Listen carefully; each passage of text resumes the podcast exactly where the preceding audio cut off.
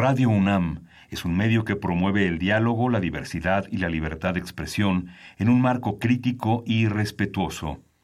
Los comentarios expresados a lo largo de su programación reflejan la opinión de quien los emite, mas no de la radiodifusora. Consultorio Fiscal.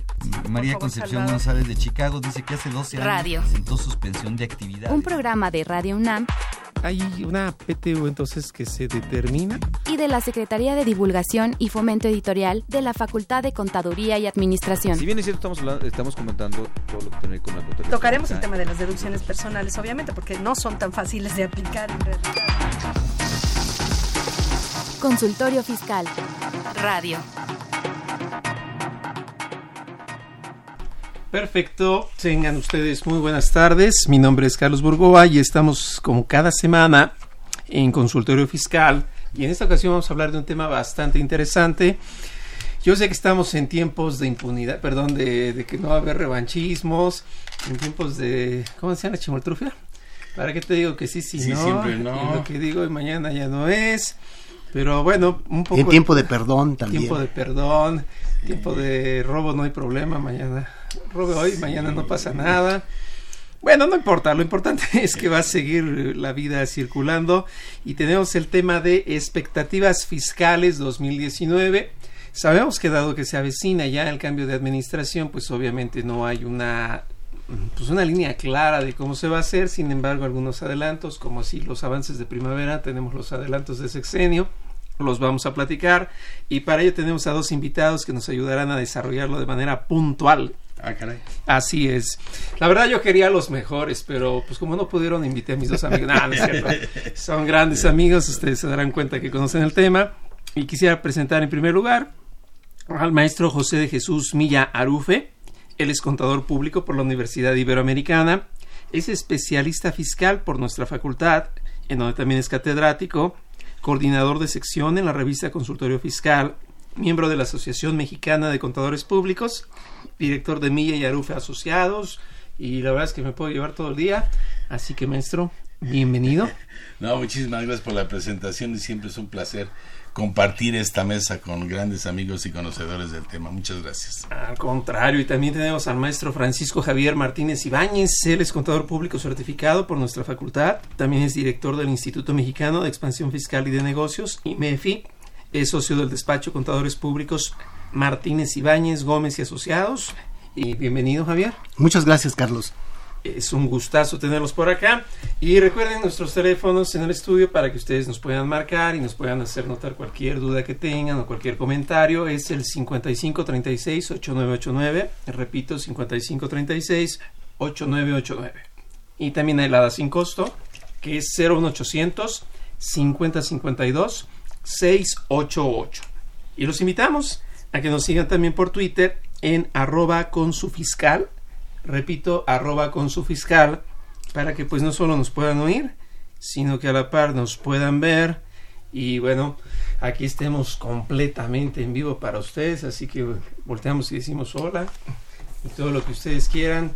Recuerden, el programa se enriquece gracias a toda su participación, ya sea alguna duda, algún comentario, por favor no nos vayan a hacer críticas porque pues nosotros no somos, ya saben quién, pero de cualquier manera estamos totalmente contentos de llevarles lo mejor que podamos hacer.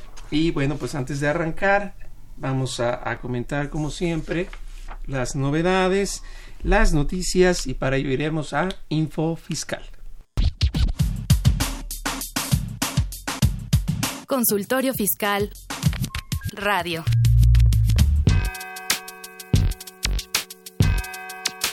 ¿Los impuestos le causan problemas? ¿Dolor de cabeza? Ay, ¿qué le puedo decir? ¿Problemas de estrés? ¿Malestar estomacal? Ay, ¿No puede dormir? ¿Cuenta ovejas hasta el infinito? Basta de sufrir. Nosotros tenemos la solución. La Facultad de Contaduría y Administración te asesorará en tus obligaciones fiscales, laborales y de seguridad social, tanto de manera personal como vía telefónica. Así es, ya no te preocupes por tu declaración anual. El Departamento de Asesoría Fiscal Gratuita, que se encuentra en la División de Estudios de Posgrado, te ayudarán en lo que necesites. oh, qué bien. ¿Y qué tengo que hacer? Solo tienes que llamar al 5550 7998. Y no solo te atienden de manera personal o telefónica, también contamos con correo electrónico. Sí, escuchaste bien. Correo electrónico. Escribe a consultoriofiscal.fca.unam.mx. Con toda la ayuda que tendrás por parte de asesoría fiscal gratuita, tus malestares se irán al... XEUN AM 860 Radio UNAM. Info Fiscal.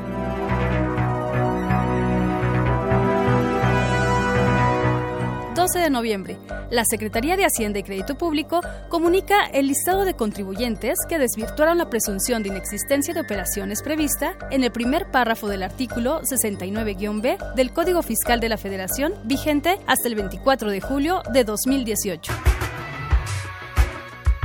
El Sistema de Administración Tributaria, SAT, publicó en su portal un simulador de declaración anual 2018, con el objetivo de que los contribuyentes puedan conocer, revisar y corregir la información de pagos de sus impuestos. Si hay algún error en ellas, el contribuyente tiene hasta el 31 de diciembre para que clientes y proveedores le corrijan sus facturas. 15 de noviembre.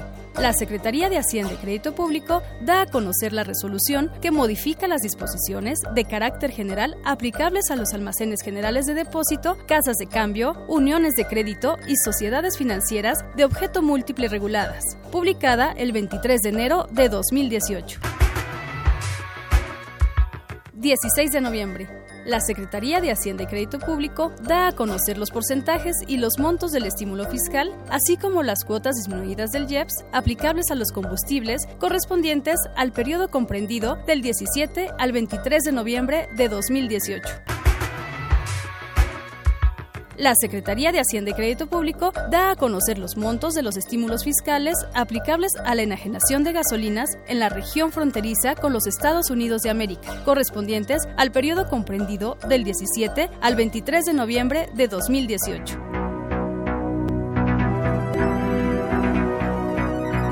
Info Fiscal.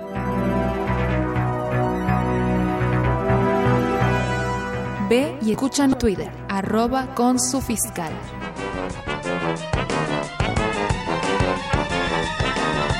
Ahora, para presentar tu declaración, no necesitarás un contador.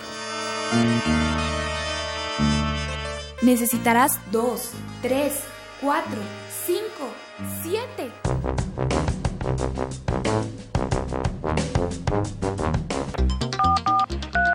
Llámanos, nos interesa tu opinión. Teléfonos en cabina 5536 8989 012 5052 688.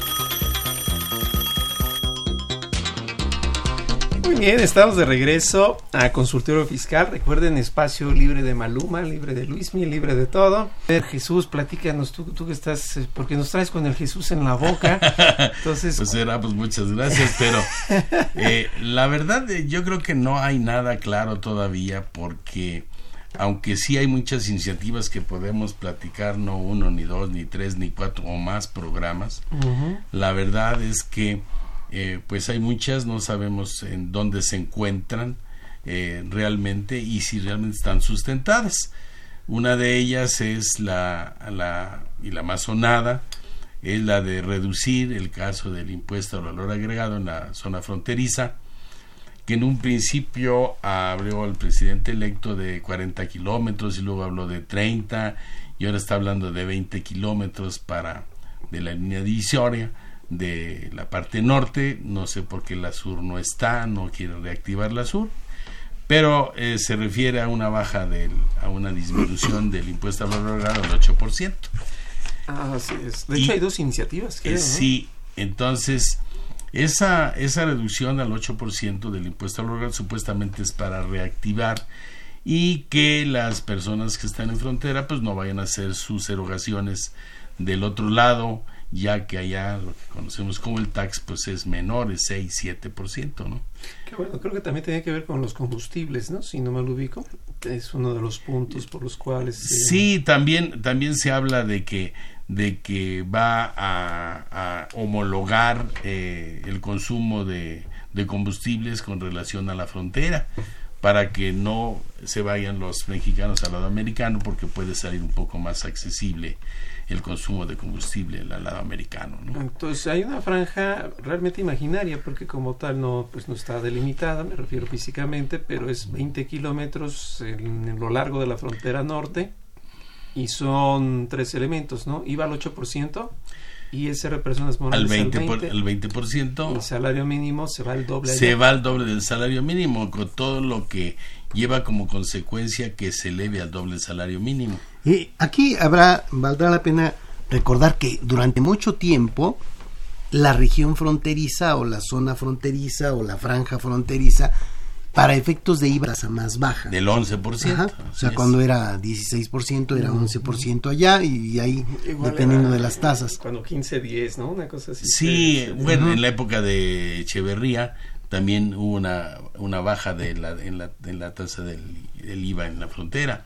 O sea, ha habido, ha habido varios campos con relación a esa, a esa franja, ¿no? O sea, siempre se ha considerado que se necesita eh, para que tengas mayor competitividad en precios que el IVA al consumo no te pegue tanto en esa zona fronteriza. Entonces es un poco eh, volver a regresar a ese esquema, nada más que ahora de forma todavía mucho más este Más marcado. eh, sí, más marcada porque en el ISR se convierte en algo interesante, o sea, Claro, en un 20% y sobre todo en la parte de la importación y que tiene que ser importado y entregado eh, físicamente en la zona fronteriza.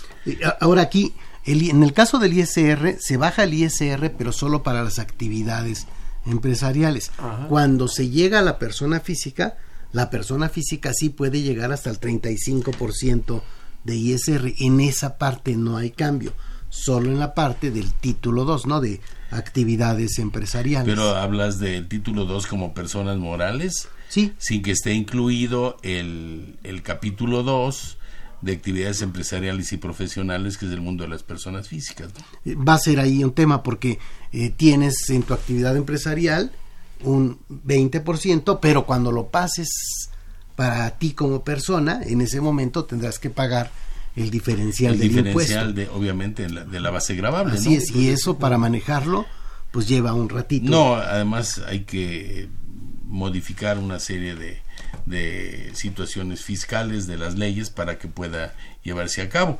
Y yo creo que el que le veo más complicado es el del famoso doble del salario mínimo. Porque entonces... ¿El, el IMSS? Sí, no, en el IMSS, cambiar la el, el ¿no? En la UMA, que va a haber dos UMAs, UMA, na- un- una UMA y hay otra No, UMA es- acá. Es que viene el tema chistoso, ¿no? Porque ya ven que el IMSS lo que dijo es el límite inferior es salario mínimo, lo sigue manejando Sí. como salario mínimo y el superior los 25 más. Vamos a pensar una cantidad X. Pero para allá la mínima va a ser un salario mínimo mayor y las 20 son las mismas. Exactamente.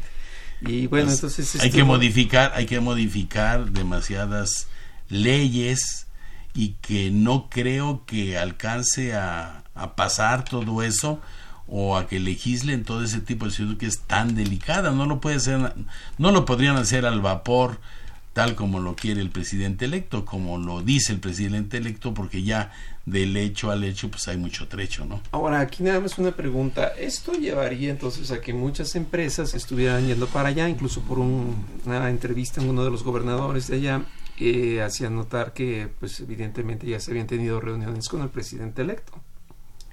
Se van a migrar infinidad de empresas, ya lo prevén. Y aquí viene un poco lo laxo del artículo 10 del Código Fiscal. Domicilio fiscal es solo el de la administración, no el de la operación. ¿Qué podemos esperar a futuro con todo esto?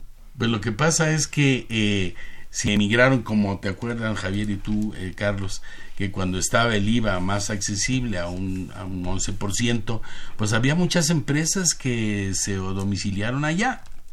Entonces, podría cambiarse, inclusive aventarse algunos tiros de cambiar la, la administración allá, aunque realmente no esté, porque con eso de que ahora es, eh, vamos a hablar como otro domicilio fiscal que no está realmente hecho, que sería el, sería el correo electrónico, pues ya con eso del correo electrónico pueden inclusive tener la administración allá, considero, y manejar allá y en no cualquier parte de la República, ¿no? Pero ¿no será que el SAT, como es acostumbrado y pues también con un tanto de razón, se oponga a esos cambios, no le dé la efectividad al cambio, lo retorne a donde está, se va a llenar de quejas pro de con y al final del día pues es un pleito que se va a Yo, yo creo que se tiene que solucionar en la propia reforma.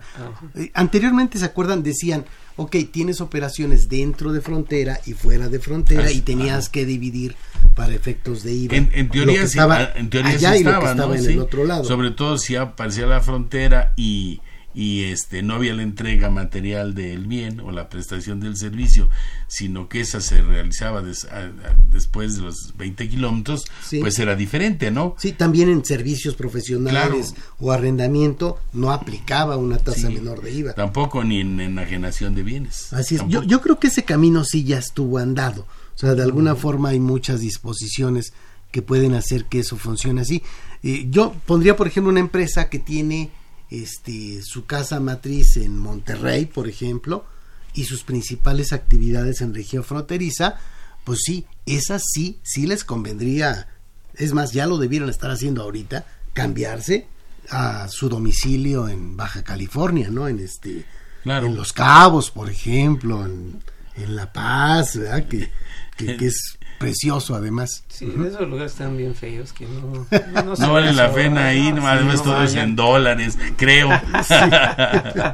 Sí, la verdad es que es, es muy complicado todos esos cambios y previendo todo eso que ha estado pasando a partir de julio, a donde nos han llenado a todos los que nos dedicamos al estudio de esto y vemos la problemática de llevarse a cabo ya desde el punto de vista legal, desde el punto de vista constitucional, pues sí yo creo que va a llevar un tiempo, no creo que no creo que sea ahora en los primeros días de diciembre que supuestamente va a salir la reforma. bueno, tiene que salir a más tardar el 15 de diciembre, de hecho debió haber salido el 8 de noviembre, pero por cambio de sexenio se aplican unas disposiciones que permiten que se entregue a más tardar el 15 de diciembre y que empiece su discusión a más tardar el 20 de diciembre.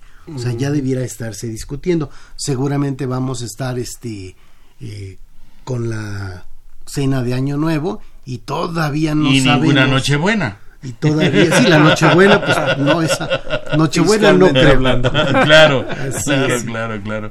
Así Y es. nos, como muchos años anteriores, que inclusive eh, al 31 de diciembre o el día primero, a primeras horas de la mañana, se estaba ya dando eh, las modificaciones, ¿no? Que no sabes si leer la carta Santa Claus o el diario oficial de la Federación, Sí. pero algo tiene Sí, que eh, pasar. además es problemático para todos los empresarios, como decías Javier, que ya hay que empezar a moverse de alguna forma. Pues sí, como lado tentativo, pues total, no pasa nada si no se regresa uno. Pero sí medir eh, todo lo que es la situación de el combustible, medir la situación de los salarios, pero también tiene que reglamentar, eh, se reglamentarse todos los impuestos estatales de impuesto sobre nómina, que tendrían que modificarse cada uno de ellos para poder prever esa situación de que también los trabajadores que estén laborando dentro de, de esa franja tengan ese beneficio o no lo tengan y se determine un impuesto. Porque de otra manera yo puedo tener los empleados aquí que se vayan a trabajar allá y como pasan muchos impuestos sobre nómina, que se paga en las dos partes, donde sale la nómina y donde están laborando, a partir de una retención como el Estado de México, ¿no? Aquí me surgen dos preguntas que no sé ustedes cómo lo vean y desde luego los que nos escuchan igual los invitamos a que se sumen con más comentarios. El primero es, hay un trato desigual. ¿Qué tanto verdaderamente es equitativo? Hay dos propuestas de reforma, uno es del partido, ¿cómo se llamaba? ¿El Naranja? Bueno, el eslogan era el Partido Naranja, pero... Movimiento Ese- Naranja. Ese, ese- mero, ese partido. De hecho, Era- debiera convertir ya, cambiar el nombre a este. Sí, claro. Sí. A otro ya, Un porque ya- movimiento ya Naranja. es uno de ellos. Y, una fusión. Exactamente, y Morena también ha hecho la segunda propuesta y todas van encaminadas en el mismo sentido, lo cual nos hace pensar que pues en pronto ya será una realidad. ¿Habrá verdaderamente una equidad? Y lo segundo que me pareció un poco más de análisis, quizás un poco preocupante. Perdón porque tocaré varios temas, aunque nos estamos centrando en la zona fronteriza. Am, Con esto es evidente que se reduce el IVA al 8%, que se reduce el ISR del 30 al 20. Se habló y parece que ya no se dará también lo que era quitar el IEPS a lo que eran los combustibles. Las, las tres, las tres este, impuestos del IEPS que, va, llevan, que inciden en el combustible, ¿no? Se habló de que se iban a quitar las comisiones bancarias, que todavía está la propuesta en el aire, lo cual implica menos cobro de IVA. Entonces a lo que voy es que se está quitando con algunas medidas los ingresos de alguna forma, lo diría entre comillas, garantizados para el Estado. Si le sumamos sin crítica, desde luego solo es apuntar al tema fiscal, eh, también se da un perdón, como lo comentábamos al inicio, porque ha sido noticia, se ha debatido, entonces se perdonan los anteriores y lo que se llevaron pues son recursos que tampoco se van a recuperar. Hay muchos programas que vienen en camino. ¿Cómo se van a sufragar si a la par se está recortando, verdaderamente esa es la palabra, recortando la recaudación del impuesto? Fíjate que eh, me voy a desviar un poquitito nada más con relación a Sí, lo del esperemos, maestro, porque A eso de andarse desviando a estas lo de- alturas a la- del a la de- partido. a la de- no, p- p- me paso de, este, de tu lado, no, maestro. Nomás somos amigos. Bueno, los que se desvían nunca regresan, ¿eh? Bueno, has de saber de eso.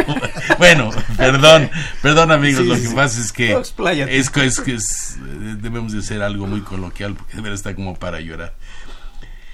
En hace dos tres días salió un comunicado eh, por parte del Senado en el cual se estaba se estaba ya dictaminando la ley, una ley que consistía en eh, quitarle los bienes no, De, de extinción de dominio. la extinción de dominio. Yo no sé, no sé si decía bienes en general o bienes inmuebles o de cualquier tipo de bien.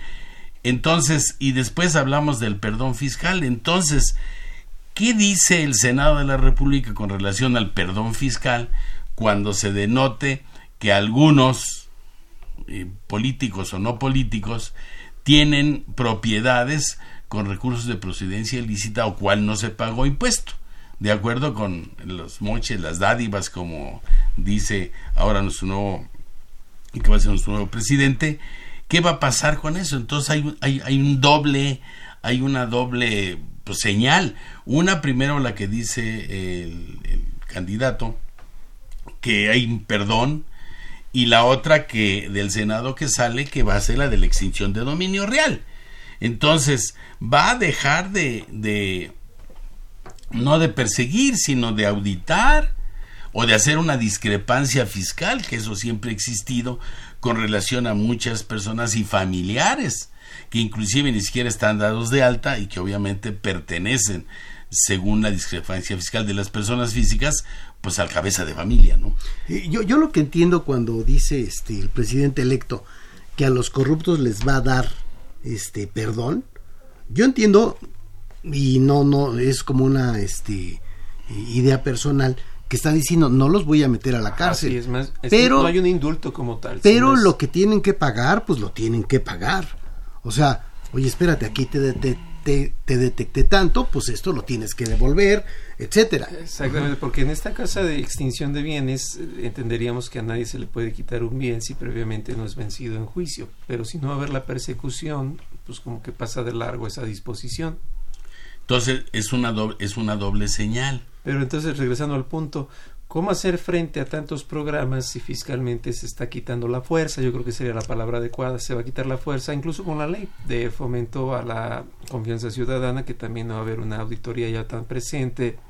Ah, ¿cómo, cómo podríamos prever un futuro? Pues lo que pasa es que si nosotros vemos esa eh, notoria posibilidad de baja de contribuciones del gobierno federal y alcanzaremos a ver en esta semana o la que entra aquí en el programa de, de, de la radio y de la televisión, pues eh, que si se le va a dar a los adultos en plenitud o galanes otoñales o fuerzas básicas del INSEN, dos, lo que es ahora uno son dos, este, eh, al doble lo que están recibiendo y se le va a dar a los que terminan una universidad y no tienen trabajo con relación a que los pueda contratar cualquier otra persona y se pueda acreditar un tipo de impuesto, si me explico, y ¿Y qué tipo de contrato le vamos a hacer? ¿Que va a ser a prueba? O sea, hay que modificar muchísimas cosas.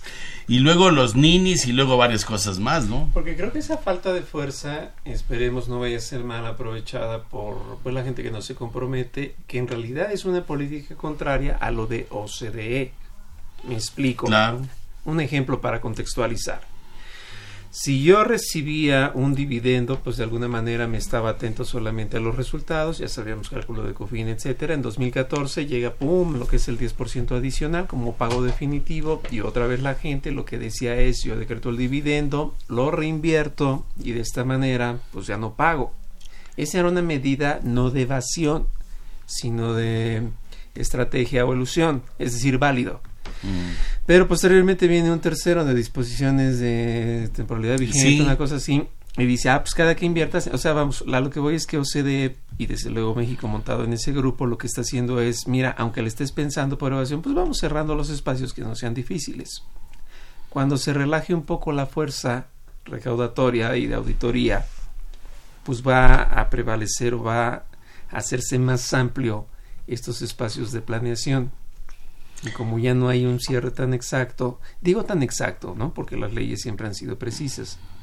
Eh, ¿Qué futuro va a suceder?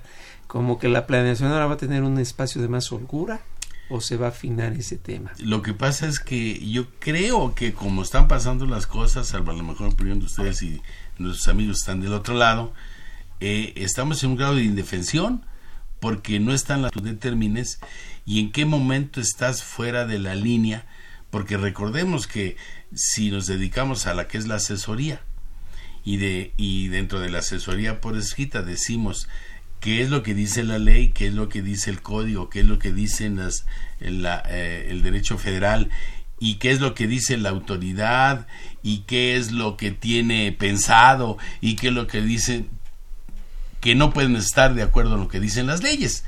Si no lo digo así, soy solidario responsable. Y ese es el problema que yo le, que yo le llevo a ver desde el punto de vista profesional. Vamos a hacer una pausa rápidamente. Les repito, cualquier duda que ustedes tengan, cualquier pregunta, con toda confianza, escríbanos, llámenos. Vamos rápido a una pausa y regresamos. Consultorio Fiscal Radio. Ahora, tres minutos de finanzas con Arturo Morales Castro. Hoy en Finanzas Personales comentamos del tipo de cambio peso mexicano dólar estadounidense. Se tiene la certeza de que es mejor invertir en dólares que en pesos. Esto, sin duda, es un mito que ha sido inculcado en nuestras mentes a fuerza de devaluaciones y de crisis financieras recurrentes. Creencia popular que reza, es mejor invertir en dólares, el dólar es una moneda más segura, protege nuestro dinero de la pérdida de poder adquisitivo, gana valor, etc. Pero, ¿es esto cierto? Si tienen la idea de que invertir en dólares es sinónimo de comprarlos y guardarlos en el hogar, en la caja fuerte o en un lugar seguro, esta confusión nos obliga a hacer las siguientes consideraciones. Primera, Comprar dólares para guardarlos en casa no es una inversión, en todo caso será una apuesta o un refugio para tratar de evitar una pérdida por una eventual devaluación que nadie puede predecir en el corto plazo. Segunda, al comprar dólares en un banco o en una casa de cambio, se está sujeto a un diferencial entre el precio de compra y el de venta. Esto, hasta cierto punto, limita la posibilidad de ganar con movimientos especulativos. Tercera, en Estados Unidos de Norteamérica, aunque moderada, también hay una inflación. Eso significa que si poseemos dólares en nuestro hogar, su valor nominal irá perdiendo poco a poco capacidad de compra. Cuarta, en nuestro país es posible invertir en dólares a través de sociedades de inversión, de cobertura cambiaria o de deuda mexicana denominada en dicha moneda. Es importante mencionar, sin embargo, que todas las operaciones se liquidan invariablemente en moneda nacional. Cuando se invierte se está comprometiendo un capital monetario en un plazo determinado con la intención de obtener un rendimiento. Y en ese sentido es importante aclarar que el rendimiento de toda inversión está determinado no solo por la variación del tipo de cambio, sino por indicadores económicos financieros como la tasa de interés nacional, que para el caso de México son los certificados de la tesorería o también llamados CETES. La tasa de interés internacional, que para el caso de Estados Unidos de Norteamérica son los T-bills, y la tasa de inflación, tanto nacional como internacional. Además de esos indicadores, otros aspectos que afectan el rendimiento de las inversiones son los impuestos que se pagan por invertir en cada país y el costo de comisiones sobre la cuenta de inversión. Considerando los indicadores económicos financieros, los aspectos fiscales y la opinión de la mayor parte de los analistas financieros que fijan las expectativas de la tasa de interés en función de la inflación esperada y omiten que pueden existir cambios bruscos en la paridad, pese a ello, la apreciación dólar es redituable aún invertir en pesos al cierre del año 2018, ya que si realizamos una inversión con las tasas de interés en México que pagan un 8% y de Estados Unidos que pagan un 2%, la diferencia en tasas de interés es de 6% y aún con una apreciación del dólar de hasta el 3%, la diferencia de la tasa de interés entre México y Estados Unidos de Norteamérica sería de 3%. Por el momento, todavía las tasas de interés en México tienen un atractivo mayor respecto a las tasas de interés que se pagan en Estados Unidos, y lo que podría cambiar sustancialmente esta situación es, como ha sucedido en otras ocasiones, un movimiento brusco en la paridad del peso. Tres minutos de finanzas con Arturo Morales Castro.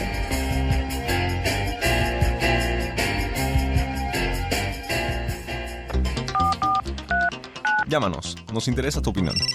Teléfonos en cabina 5536 8989. Lada 01800 5052 688. Ok, pues ya estamos de regreso y recuerde que nos está viendo y nos escucha en directo por Twitter, arroba con su fiscal, repito, arroba con su fiscal, para que nos vea, para que vea cómo estamos sudando de que no sabemos qué va a pasar. Pero bueno, a colación de todo esto, platicábamos incluso también en algún otro espacio recientemente de que, bueno, ya sabemos, la tasa se pretende bajar y como bien lo apuntaba Javier, pues es un cambio ya vivido, de alguna forma como que las autoridades estarán atentas, habrá mucho jaloneo al inicio, empresas que quieran pasarse y que no deben estar allá. Yo creo que en cuestión de seis meses, ocho meses, pero solo lo dice el que habla, pues debe estar ya como que limado ese tema, ¿no? Muy complicado porque es bien que ya tenemos un camino andado, pero que era el IVA, cuando era todo lo que se traslada y todo lo que se acredita. Sí, exacto, pero me refería más bien a los cambios, ¿no? Que contribuyentes se quieran pasar y que les digan que por aquí no. Pero mientras los demás pues siguen andando y aún ellos mismos estando presentes de cambios pues siguen andando y entonces por ahí tenemos que también se presentan otros temas como lo que va a ser pues los famosos programas de ayuda a los que están desempleados, recién egresados y el plan de los famosos ninis. Entonces, no es malito Javier, cuéntanos cómo, juegan esos dos, de qué tratan, cómo está. Habrá que entender que vamos a tener un presupuesto de ingresos hasta este momento, pensando en 2018, de 5.500, ¿no? De 5.5 billones de dólares. Hablemos de 5.500 para ubicarlo en números este leíbles, leíbles, ¿no? Entendibles. Pero si yo a esos 5.500 de ingreso le voy a quitar cosas que me disminuyan el ingreso, de entrada tengo un problema porque estoy tratando de tener mayores gastos. La erogación, ¿no? Ajá, mayores erogaciones. O sea, la idea es que no puedo tener más erogaciones de lo que tengo de, ingresos. Entonces, cuando Ursúa, nuestro propio próximo, próximo secretario de Hacienda, decida qué es lo que va a incluir en el paquete para el 15 de diciembre, tienen que haberle cuadrado estos números. Oye, el IEPS de la gasolina, ah, eso te cuesta 250. No tengo para pagar eso. Entonces no va a poder pasar lo de la gasolina. Oye, los intereses de la deuda se te están incrementando. Ya se incrementaron un montón. o sea, pero podrían seguir todavía. La deuda va de acuerdo a una calificación que da el Banco Internacional. No, pero también las tasas internacionales han crecido. El Banco de México recientemente también hizo por ahí un efecto con los intereses, ¿no? La tasa. Así es, ahí no puedes hacer nada, simplemente tienes que pagar. Son externos. o sea, no, no puedes este, decir, oye, está bien, ajusto por aquí, no, no, no, ahí habrá que pagar esa parte.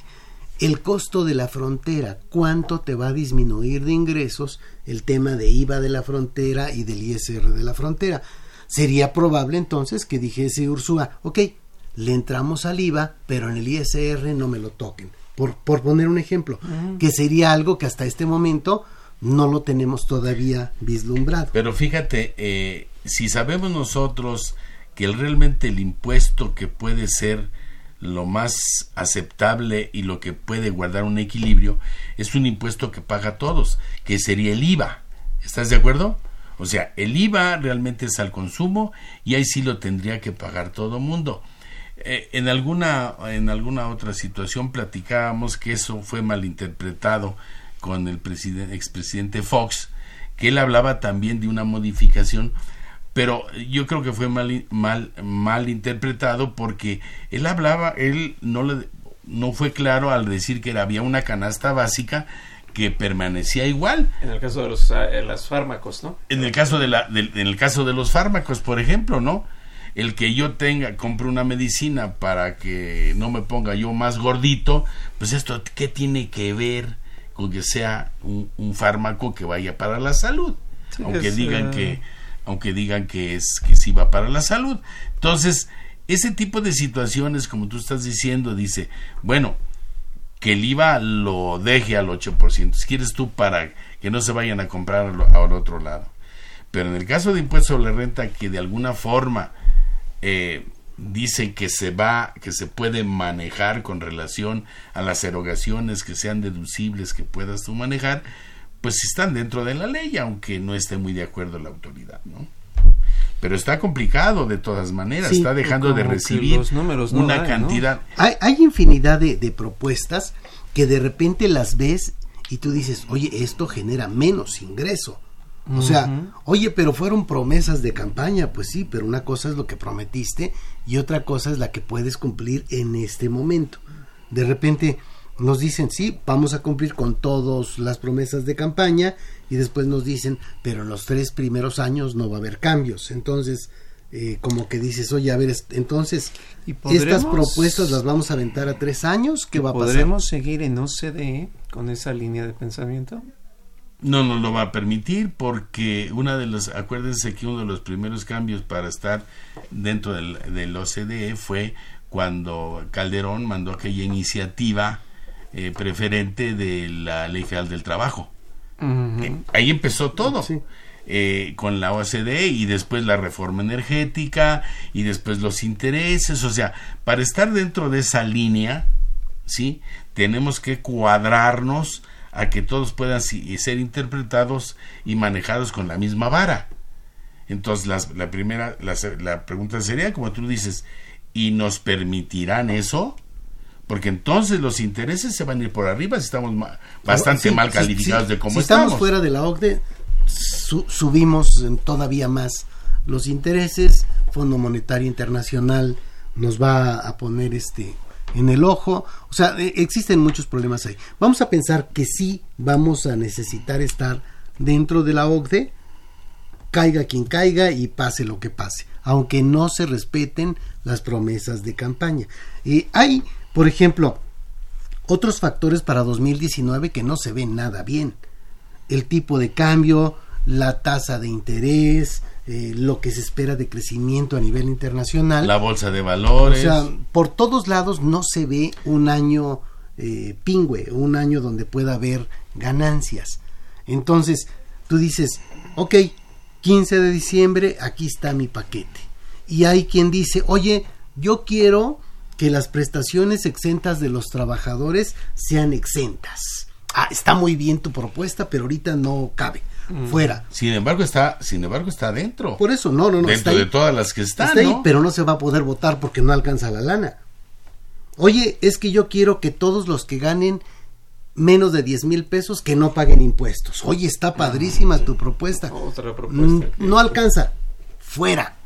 Oye, pero ya me la bateaste. No, no, no. Vamos aventándola más adelante, más para adelante. O sea, vamos a patear el bote con muchas de las propuestas que tenemos en este momento.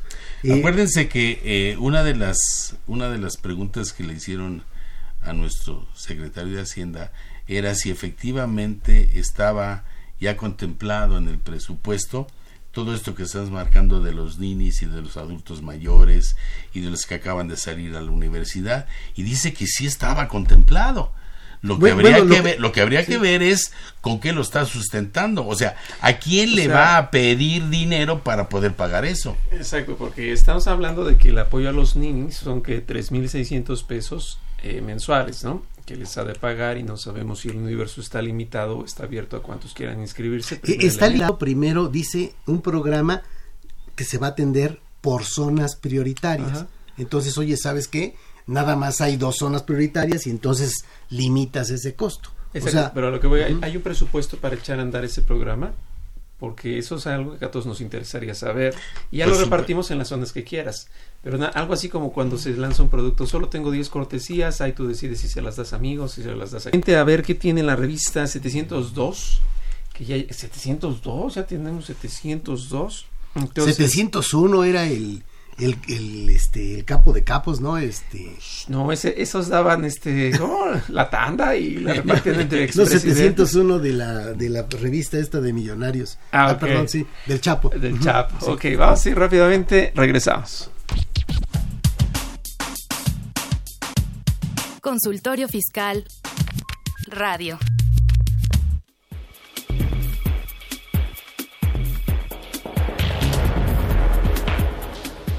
Consultorio Fiscal en su número 702, como siempre, publica interesantes artículos de corte jurídico, laboral, contable, financiero y fiscal. Luis Enrique Angón Velázquez nos habla del nuevo esquema de cancelación de CFDI. Silke Mora López explica lo referente a la residencia fiscal en México. Ramsés Pérez Palacios opina sobre la facturación electrónica del formato múltiple de pago. Estos y otros artículos de gran interés le presentamos en el número 702 de la revista Consultorio Fiscal. Informes y suscripciones al 5616-1355 y 5616-7755. También a través de la tienda electrónica publishing.fca.unam.mx o en la revista electrónica consultoriofiscal.unam.mx.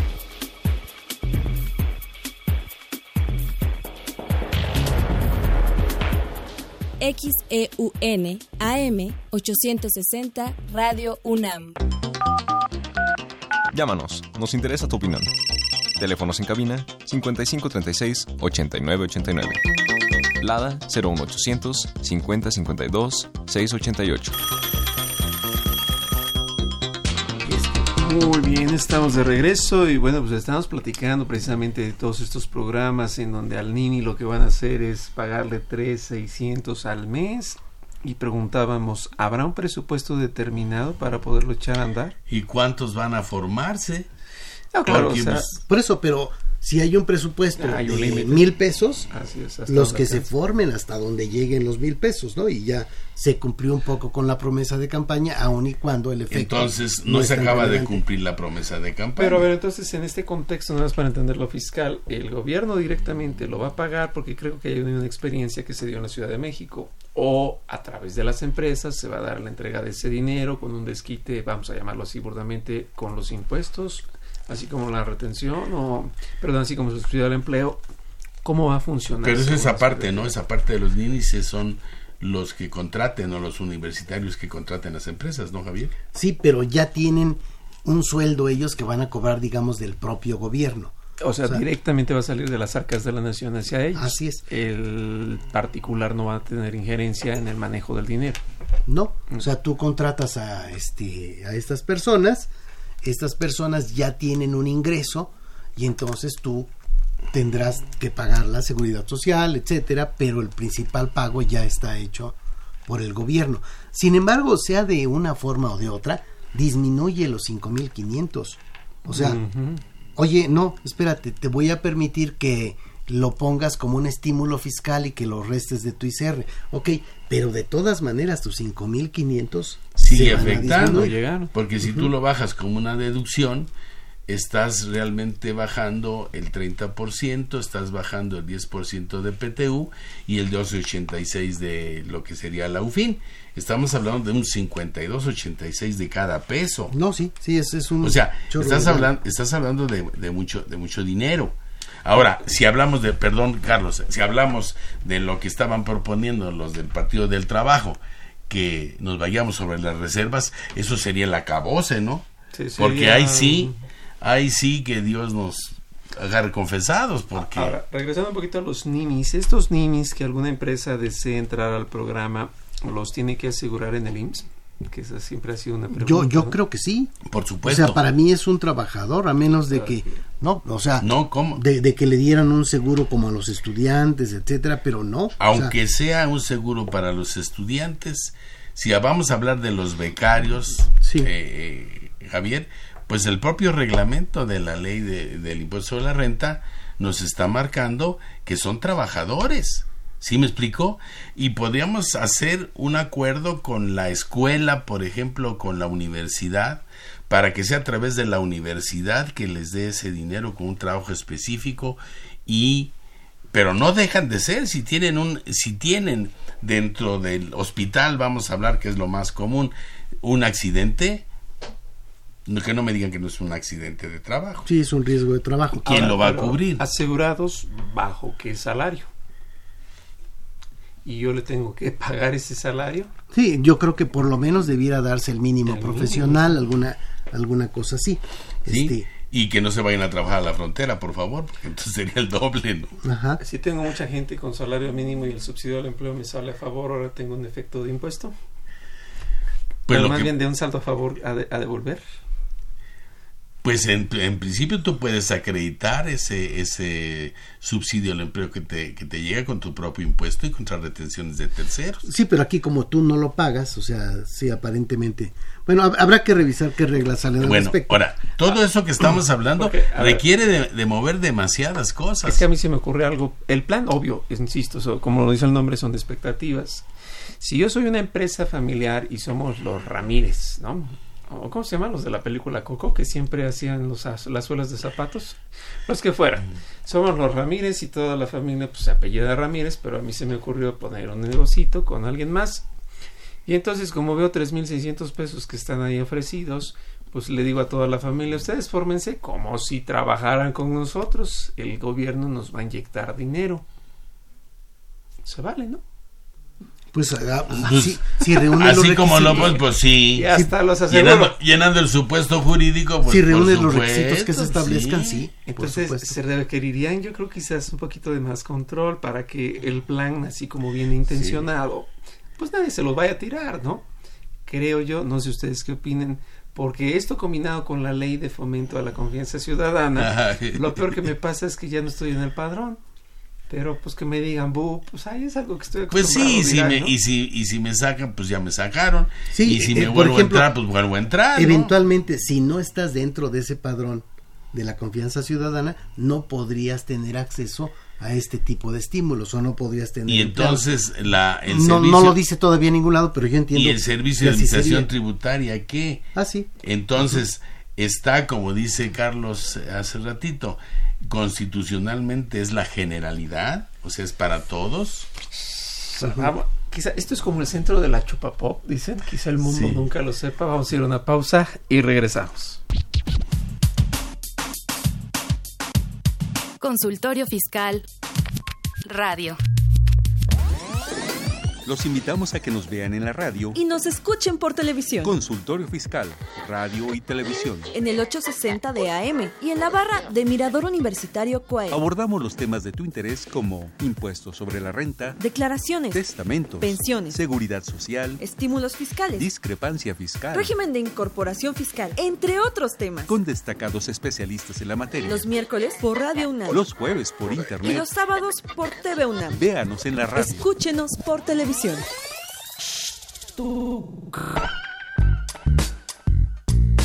Si estás interesado en este y otros temas de consultorio fiscal, ingresa a tu navegador y escribe Radio UNAM. En la página principal, da un clic en 860 de AM, que se encuentra en la parte superior derecha. O si lo prefieres, da un clic en Programación AM. Selecciona Consultorio Fiscal Radio, donde podrás acceder a nuestro contenido seleccionado. Suscríbete y podrás reproducirlos cuando quieras desde tu iPad, tablet o celular. Síguenos por Twitter. Ve y escúchanos por Twitter, arroba con su fiscal. Llámanos, nos interesa tu opinión. Teléfonos en cabina 5536 8989. Lada 01800 5052 688. Muy bien, ya me dijeron que era la familia Rivera, la de Coco. Yo creo que eran parientes de Carlos Rivera, el que Yo canta creo, la yo canción. Bueno, el chiste es que ahí tenemos como que una forma muy completa de, de, de ver cómo en este caso, si yo instrumentar este tipo de acciones, no es una evasión. Estoy actuando al margen de la ley porque la ley laboral permite los talleres familiares. Habrá que estar muy atentos de cómo se va comentando, bueno, cómo se va cerrando estos temas y aunado, platicábamos en el corte, con la ley que va a dar el fomento a la confianza ciudadana, pues me inscribo y pues ahí vamos bien, ¿no? Sí, otra también que está que está pues muy cuestionada este eh, constitucionalmente, ¿no? Porque no le puedes quitar fuerza o le puedes ordenar desde ese punto de vista a la Secretaría de Hacienda que deje de hacer sus funciones, ¿no? Aquí me llama mucho la atención por lo que comentabas, Jesús, en el corte. Se hablaba de una comparación con los Estados Unidos y los Estados Unidos igualmente están quebrados. Y yo recuerdo que el presidente electo dijo que recibió un país quebrado y después se disculpó por si la palabra quebrado pues hubiera sido fuerte para algunos. Pero hay una diferencia. Creo yo que mientras allá, desde luego no es el paraíso ni la panacea, pero pues lo cierto es que no se vive igual que aquí, Claro. ¿no? Entonces, si bien allá el Estado está quebrado, pues lo cierto es que las empresas son grandes. Platicábamos de que tienen infinidad de consorcios corporativos que se ubican en cualquier lugar del país y que por eso el país Y- y del mundo, ¿no? Inclusive. No tanto hacia aquí en México. Entonces, fiscalmente, que es la clave de los ingresos, ¿cómo vamos? Pues conviene endeudarse ahorita, conviene hacer planes, esperamos, ¿qué hacemos? Pues- En- endeudarse, Nel, porque las tasas de interés. Bueno, eh, así como vamos, acuérdense que cada año, cada año, cada año se, se ende- se endeuda el, el gobierno, o sea, el poder eh, eje- este, ejecutivo eh, se endeuda y va creciendo la deuda. Pero mientras tengamos las reservas y tengamos una buena calificación ante el eh, mercado mundial, el Banco Mundial, pues los intereses son, son suaves. Pero si estamos así con esta calificación y con la bolsa como está, los intereses van a ser mayor y son situaciones externas como lo que pasó en este sexenio relativo al, al dólar, relativo al tron, relativo al petróleo, que son casas, a causas externas que te llevan a tener problemas, ¿no? Yo- eh, es la pregunta principal, ¿no? El camino fiscal se está dando de forma correcta. Todos, todos estamos a favor de apoyar a la gente, incluso a los que no les gustan los frijoles, ¿verdad? Con todo gusto México abrió la puerta, pero si no hay de dónde, por mucho que queramos dar, ¿cómo le hacemos? ¿A quién le va a quitar? La inercia, parece que se empieza a definir la política fiscal. La política fiscal trastocada por la política social de ayuda a los menos favorecidos económicamente hablando, pareciera que no es al estilo la supply side, ¿no? Que era recorte de impuestos con ánimo de mayor consumo, sino parece que es una política extremadamente subsidiaria. Me refiero por cuanto Paternalista a paternalista que no acaba de enseñar a los empresarios a trabajar y a crecer. No, no nomás a los empresarios, o sea, A que, todos, a todos. o sea, yo te voy a dar a ti y, y yo creo que a ti te ha pasado que te dan una beca, pero tienes que dar un resultado. Claro. ¿Sí me explico? O sea, te vamos a dar una beca para esto, pero tienes que en tal tiempo tienes que cumplir con este programa o con este proyecto. Y hay historias de terror al respecto. Sí. Si no me creen, pregúntenle a CONACID, que hace poco empezó a hacer la cancelación de algunas becas porque la gente estaba comprometida supuestamente a tiempo completo. Resultaba que no. Se fueron a tribunal, lo voy a llamar de justicia fiscal administrativa, se fueron a amparo y pierde CONACID y no quita las becas. Entonces también es un tema en el cual no se ha puesto, incluso en el tercer debate presidencial anunció el hoy presidente electo quién sería el titular de CONACID. Es decir, la inercia yo creo que todos simpatizaremos con ese ritmo, ¿no? De favorecer, pero el camino está bien. E- En el caso de la lana, que aquí volvemos a los 5.500, 5.5 billones, si vemos algunas de las propuestas que nos han estado haciendo ruido y pensar si suman o restan a estos 5.500 sería una forma muy fácil de verlo. Está primero, IVA en la región fronteriza, resta. ISR en la región fronteriza, Resta. resta. IEPS para gasolinas, resta. Asociaciones religiosas como donatarias autorizadas, resta. Derogar no deducibles de los ingresos exentos a los trabajadores, resta. Estímulos de fiscales a los trabajadores del campo, resta. Profesionales recién egresados, resta. Disminución de ICR para personas morales sustentables, resta. Gravamen del ISR en herencias, bueno, esto suma, pero en realidad, como es a más de 10 millones, no, no, no es tanto, pero bueno, ahí está. Y de, también de las herencias, ¿no? Así es. Habría que apurar a matar a todos, ¿no? Así Yo es. creo.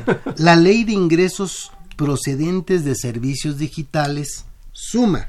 O sea, bueno, ya está. Herencia suma, este, servicios digitales. Aunque los suma. que suma, y vale la pena, como bien lo dices Javier, apuntar que va en contra de las políticas porque prometió el presidente electo no más impuestos, o al menos no en los primeros tres años. Impuesto a los servicios digitales suena bien, pero pareciera que no se da.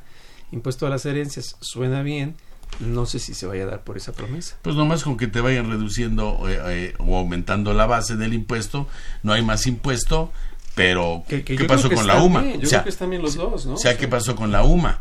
La UMA lo que te, te ocasionó fue un mayor mayor pago de impuestos a los asalariados y, y, y- a todas las personas que están bajo ese concepto de la unidad de medida, ¿no?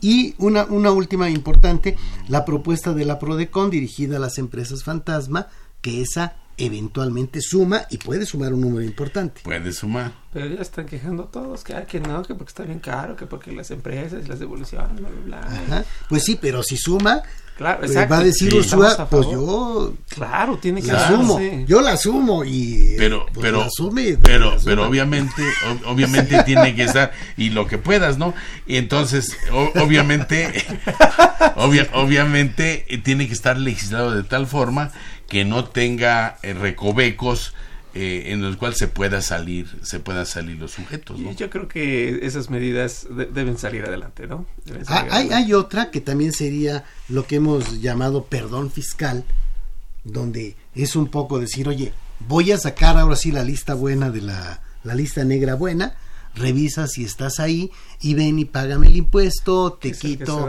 sexenio, te ¿no? quito una parte de recargos, una parte todos de los multas. todos los sexenios es una recaudación adicional quitando esas esas esos agravantes Que viene ¿no? muy a bien porque como es el primer año en que entra una administración y desde luego pues no sabe bien qué es lo que se encuentra, pues como que es una forma de aliviar un poco el, el año de aprendizaje, ¿no? Pero bueno, la noticia buena es que nos da para platicar todavía mañana. Así que por favor no nos pierdan de vista porque mañana a las 9 estaremos en Mirador Universitario. No me queda nada más que agradecer a Jesús por haber estado aquí. no gracias a ti ¿A Jesús, el a- mero chipocludo o, o mi maestro Jesús Miguel? Eh, Los dos son chipocludos Sí. y aquí el terreno. Jesús, y gracias por estar aquí. Javier, igualmente. Gracias, Muchas Carlos. gracias. Y a todos, pues nada más comentarles que estaremos mañana platicando de este tema y desde luego tiene continuación también para la siguiente semana. Y bueno, pues como siempre, esta fue una producción de Radio UNAM y de la Facultad de Contaduría y Administración, el director general Benito Taibo, director de nuestra facultad, el maestro Tomás Humberto Rubio Pérez, secretario de Divulgación y Fomento Editorial, el doctor José Ricardo Méndez Cruz, y a los controles, Socorro Montes, en la producción por parte del Departamento de Medios Audiovisuales, Nezahualcóyotl Jara, Juan Flandes, Alma Villegas, Tania Linares, Miriam Jiménez, Samantha Gasca y Emanuel Zarco. Y bueno, recordemos que ya falta poquito para que se acabe el día. Por suerte hay frijoles, los hondureños no los quisieron. No, no, pues ellos quieren pizzas y coca. Quieren caviar, entonces sí. eso no lo hay aquí. Entonces iremos a darle duro. Recuerden mañana a las 9 en Mirador Universitario y dentro de ocho días nos seguimos viendo por acá. con Pero los frijoles se los ha comido hasta la reina Isabel II. Sí, eso sí. ok, nos vemos a la que sigue. Hasta luego. Consultorio Fiscal. Un programa de Radio UNAM y de la Secretaría de Divulgación y Fomento Editorial de la Facultad de Contaduría y Administración. Consultorio Fiscal Radio.